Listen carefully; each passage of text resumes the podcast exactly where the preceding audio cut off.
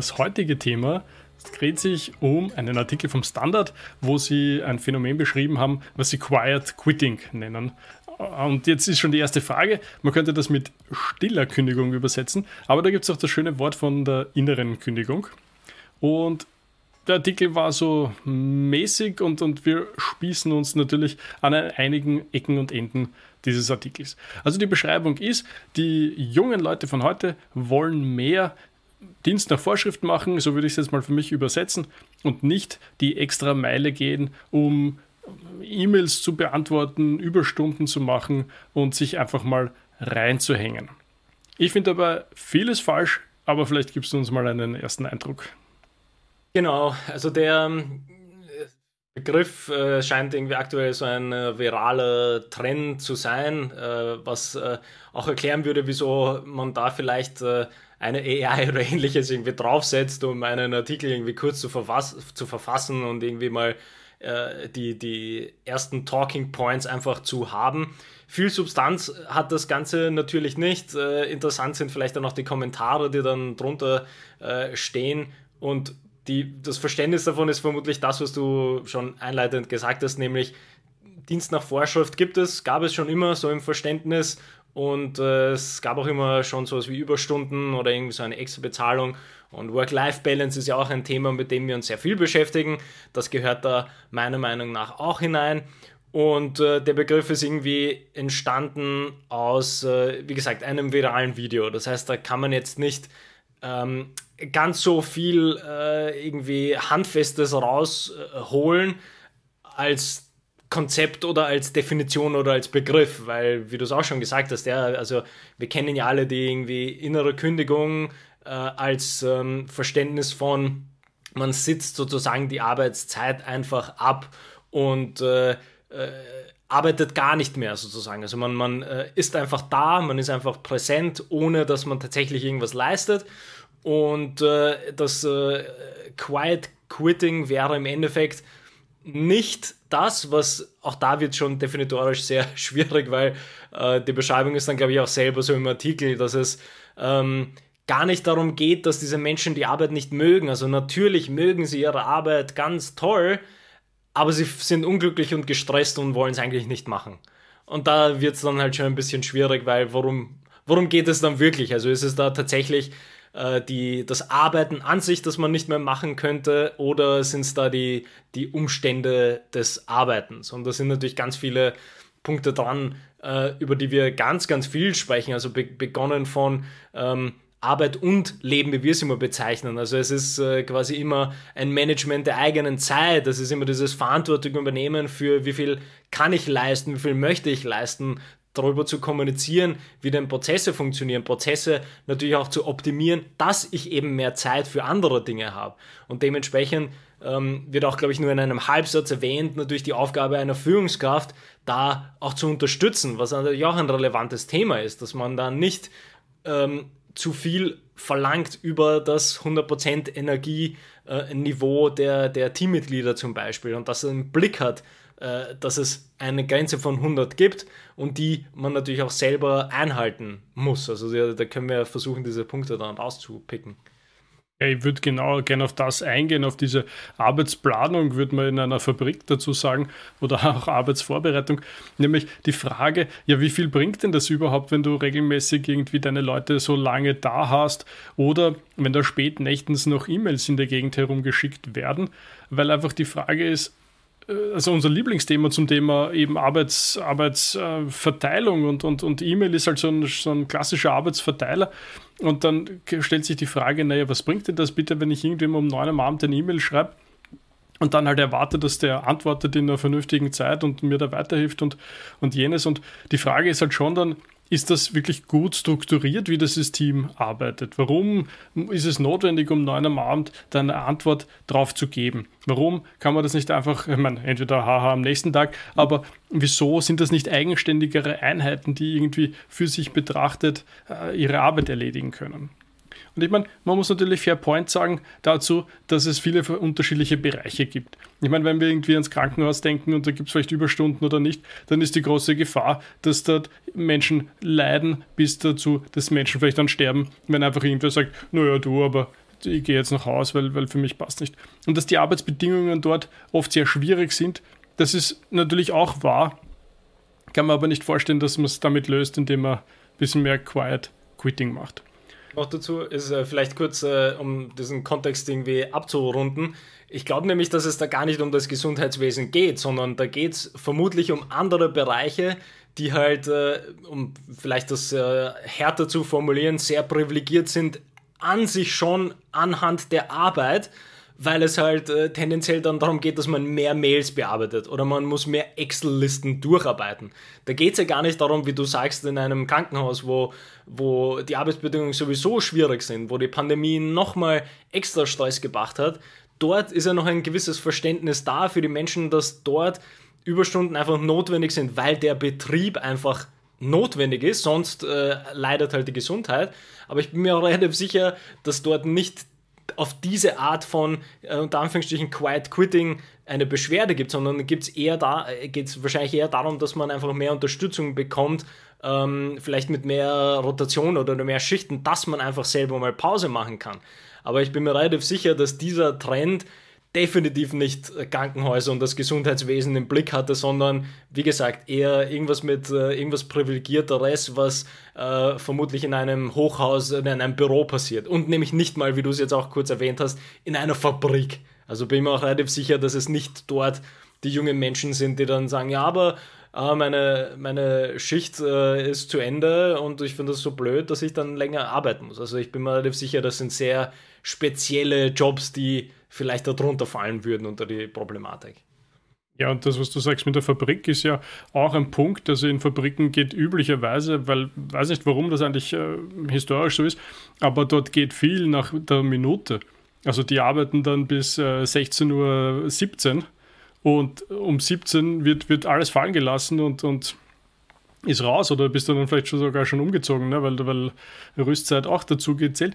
Also das ist eher, wie du sagst, ein, ein, ein, Bürothema und, und eher für Leute, die, wie du sagst, durchaus privilegiert sind. Jetzt, wenn wir das ganze Bild hernehmen von Tätigkeiten, die von quasi unqualifiziert bis zu sehr stressigen Berufen wie Gastronomie oder Hotel und äh, Spital, was du gerade gemeint hast, bis dann irgendwann, wo du im Büro landest, wo es natürlich auch unglaublich stressig zugehen kann, aber gleichzeitig äh, viel von dem natürlich selbst und hausgemacht ist weil man sich halt Ziele entsprechend hochsetzt, weil man irgendwie äh, Erwartungen des Kunden erfüllen möchte.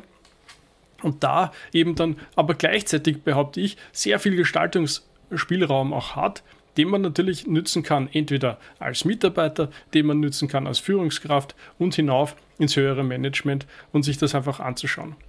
Es hat ja auch in der Softwareentwicklung gibt schon lange den Trend zu sagen, wo viele Stunden teilweise auch üblich sind, gibt schon lange den Trend zu sagen, gehen wir Richtung acht Stunden am Tag, weil hinten nach die Leute produzieren nur mehr Fehler und die kannst du dann am nächsten Tag wieder ausbessern, sozusagen, wenn du dann wieder halbwegs frisch bist. Und was bringt denn das eigentlich, wenn wir uns da die ganze Zeit so hineinknien, aber in Wahrheit, dass das so ein, so, so ein Berg wird, der immer höher wird, weil wir einfach immer mehr Fehler mit uns mitschleppen, die gar nie da wären, wenn wir einfach von Anfang an immer ausgeschlafen ins Büro gekommen wären und nach acht Stunden, wenn wir nicht mehr effektiv sind, wieder gehen oder zumindest dann andere Tätigkeiten machen. Also da finde ich, sieht man nur, wie viel man in der Verantwortung selber hat, wie viel die Verantwortung die Führungskraft hat, da für ein vernünftiges, produktives Umfeld zu sorgen. Vor allem, also einfach zu vielleicht zu überdenken, ähm, wie man Arbeitsprozesse oder Tätigkeiten plant und welche notwendig sind. Also darüber reden wir ja auch relativ oft mit vor allem äh, der Kommunikation und E-Mails. Das ist ja auch so ein Punkt, der ähm, der dürfte ja nie zu Stress führen, weil die Frage ist, wozu gibt es überhaupt E-Mails? Ja? Also das ist nie auf der Ebene notwendig, auf der es dann ein Problem ist hinten raus in, in Teams und in Unternehmen, dass äh, es dann heißt, ja, aber ich muss äh, auch nach 18 Uhr muss ich noch meine restlichen 150 E-Mails abarbeiten. Dann ist ja das Grundproblem, das, dass es überhaupt 150 E-Mails gibt. Ja? Also da muss man ja dort ansetzen, dass man einfach komplett das abdreht, dass es sowas überhaupt gibt. Ja? Da geht es ja gar nicht das sollte ja die Frage gar nicht sein, ja, aber wie mache ich das, dass ich da, da noch 18 Uhr weiterarbeite? Nein, die Frage ist, wieso, was passiert, wenn ich diese E-Mails mal liegen lasse? Vermutlich gar nichts. Also das ist ja das, das, der, das, das Learning wird sein, ja vermutlich gar nichts. Ja? Die Leute vergessen es, weil, wie du auch immer als Beispiel gerne bringst, ja, ähm, wieso sollte ich quasi andere anderen die Aufmerksamkeit stehlen. Ja? Und da muss man sich das einfach nur mal dran rechnerisch irgendwie durchgehen. Wenn ich 150 bekomme, heißt das wahrscheinlich noch andere Menschen auch 150 oder 200 bekommen. Die, die Chance ist, dass entweder alle zu viele E-Mails lesen oder irgendwann dieser Cut-off-Point kommt, wo sich herausstellt, dass eigentlich keiner mehr die E-Mails liest, weil es sowieso zu viel ist. Das heißt, da muss man ja viel mehr über E-Mails nachdenken und welche Arbeiten überhaupt notwendig sind. Und da ist ja auch ein Riesenpunkt, der, der, den ja Cal immer wieder anspricht, dieses ganze Deep Work, äh, wie du es jetzt äh, mit dieser Softwareentwicklung perfekt als Beispiel gebracht hast. Auch da muss man natürlich die Definition finden, beziehungsweise verstehen, welche Arbeiten was erfordern an Input. Es ist mittlerweile, glaube ich, auch durch relativ viel Forschung irgendwie belegt oder auch natürlich auch in der, in der Praxis von sehr, sehr vielen Wissenschaftlern, Forschern, ähm, Wissensarbeitern an sich, die sehr erfolgreich waren. Ähm, kann man auch etwas verlinken, da hat der Cal in seinem Newsletter über auch irgendeinen, ähm, weiß gar nicht, Physiker oder Chemiker oder sowas äh, kurz geschrieben, der irgendwie Preise gewonnen hat und ganz tolle Forschung gemacht hat und jeden Tag irgendwie drei Stunden gearbeitet hat. Und, und aber quasi führend geworden ist in einem Feld. Was aber genau daran liegt, ja, ich mache drei Stunden Deep Work. Das heißt, ich habe nichts anderes, was ich kognitiv mache, sondern nur meine dieses eine Thema, was Cal auch immer sagt, ein einziges Problem, das ist mein hundertprozentiger Fokus für diese drei Stunden und mehr geht gar nicht kognitiv. Also ich muss ja dann, ich kann, könnte gar nicht, wenn ich das denn sinnvoll machen würde. Und da kommt quasi der zweite Punkt, den du auch erwähnt hast, worüber wir ganz viel sprechen. Das ist halt auch ein bisschen dieses Selbstmanagement. Ich meine, klar, wenn ich nicht schaffe, meine Chatprogramme mal für eine Stunde abzuschalten, damit ich ein Problem löse in meiner Arbeit, ja, dann äh, ist es aber nicht, ist es aber nicht äh, das Problem der Arbeit, der, der, der Inhalte, sondern mein Managementproblem. Dann ist ja klar, dass ich nach 18 Uhr noch eine Stunde nachholen muss, weil ich den Rest nicht geschafft habe. Das sind alles irgendwie so, so Verantwortungsthemen, dass man muss halt für sich selber die Verantwortung für die Zeit übernehmen.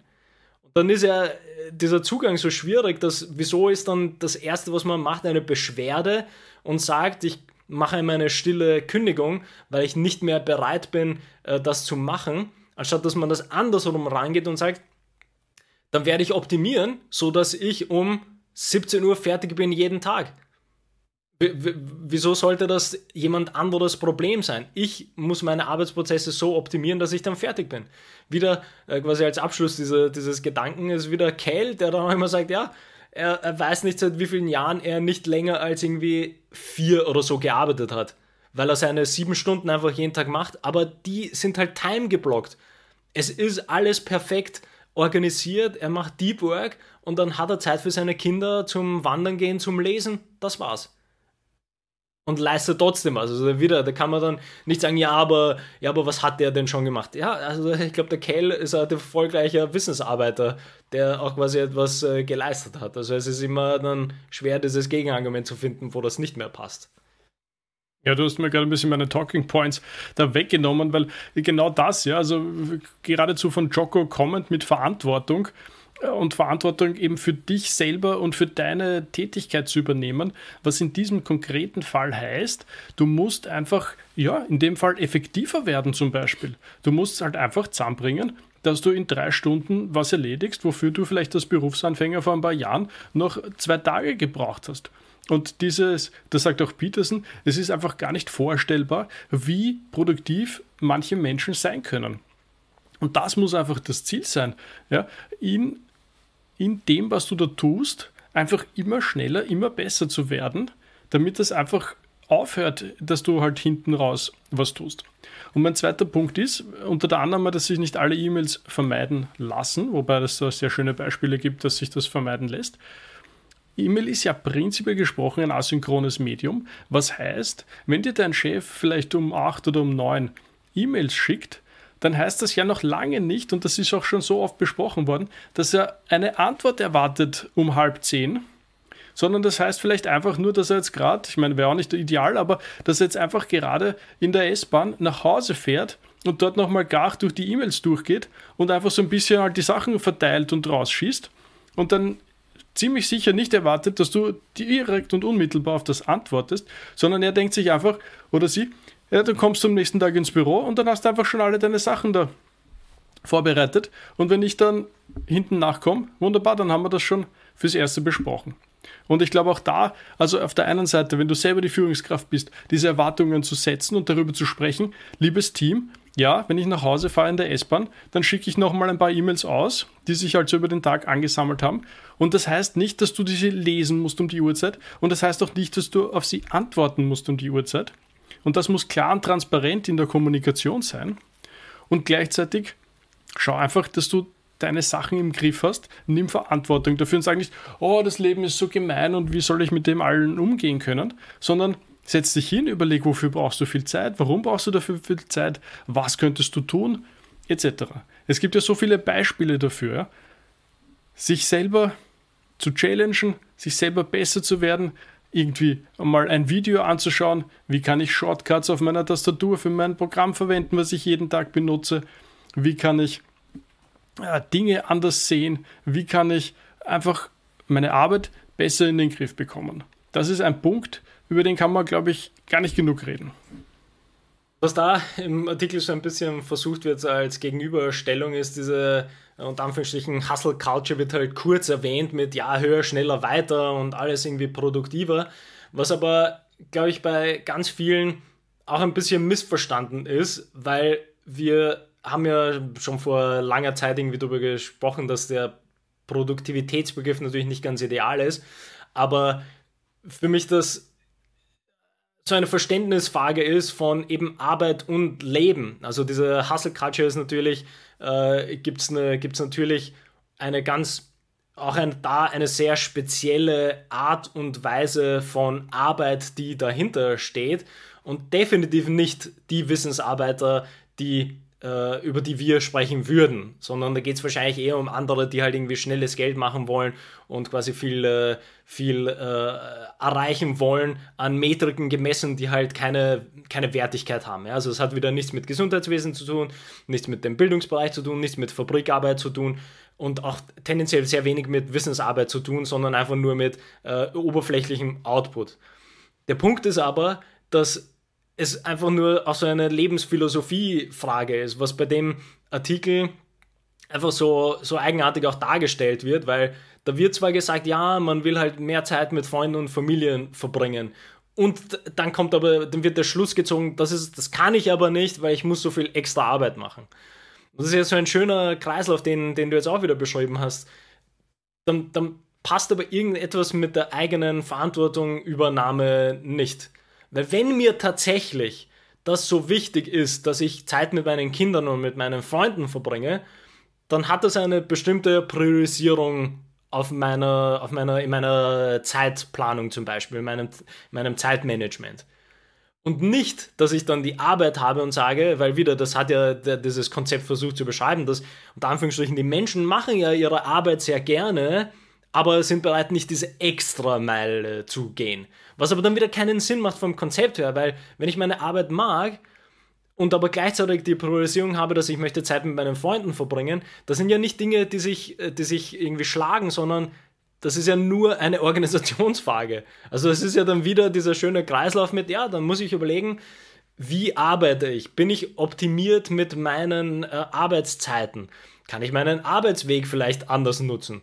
Und das hat dann nichts mit irgendwie höher, weiter, schneller zu tun, sondern meine Priorität ist, ich möchte meine Arbeit gut machen, aber ich möchte Zeit mit meinen Freunden verbringen. Also es sind ja wieder Dinge, die sich nicht schlagen, sondern die muss man, man muss Verantwortung übernehmen für beide Prioritäten, die man hat, oder Priorität 1 und Priorität 2 und nicht die beiden gegeneinander ausspielen, weil darauf äh, läuft es ja hinaus. Ja? Also wird quasi das ausgespielt mit, ja, ich hätte so gern Freizeit, aber meine Arbeit ist böse.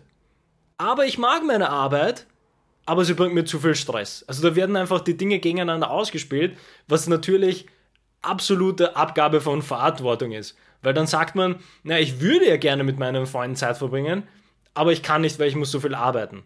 Ah, ich mag meine Arbeit, aber sie verlangt mir zu viel. Also es ist ja dann, okay, was, was, was, was ist dann noch bei dir selber? Weil möchtest du wirklich Zeit mit deinen Freunden verbringen? Magst du die Arbeit wirklich? Also es sind halt dann irgendwie Fragen, die man sich vielleicht in seiner Lebensphilosophie eher stellen sollte, bevor man da halt irgendwie ähm, virale, nicht definierte Konzepte halt aufgreift. Ja, ich glaube, das ist eine schöne Zusammenfassung von diesem Thema. Ne? Also diese rund um die Verantwortung fällt halt dieses, dieser Punkt hinein. Okay, du möchtest also irgendwie super toll viel verdienen, du möchtest irgendwie Karriere machen, du möchtest aber irgendwie möglichst äh, unter Anführungszeichen jetzt Dienst nach Vorschrift machen. Das soll alles sehr locker und lässig ablaufen, damit du ganz viel Zeit für alles andere hast, außer zu arbeiten. Und das ist irgendwie so, ja, okay, ja, aber das, das muss dir ja selber auch irgendwie klar sein, dass sich da spießt. Du kannst natürlich genau das machen, du kannst super, super geil arbeiten und dann vielleicht auch, wenn du das eben schaffst mit Time-Blocking, was wir erwähnt haben von Cal Newport, wenn du irgendwie deine Verantwortung da entsprechend dahinter setzt, dass du dich um Sachen kümmerst. Ich fand deinen Punkt sehr gut, dass wenn du pendelst, und das kann ja auch nur mit der U-Bahn sein, dass du halt einfach nicht diese komischen Zeitschriften dort liest oder nicht in dein Handy schaust und irgendwelche blödsinnigen Spiele spielst, sondern dort zum Beispiel die Zeit nutzt, um deinen Arbeitstag ein bisschen äh, zu strukturieren. Und dann, wenn du dann im Büro bist, dann machst du bam, bam, bam, bam, bam und dann gehst du um, um 17 Uhr nach Hause. Geht, ne?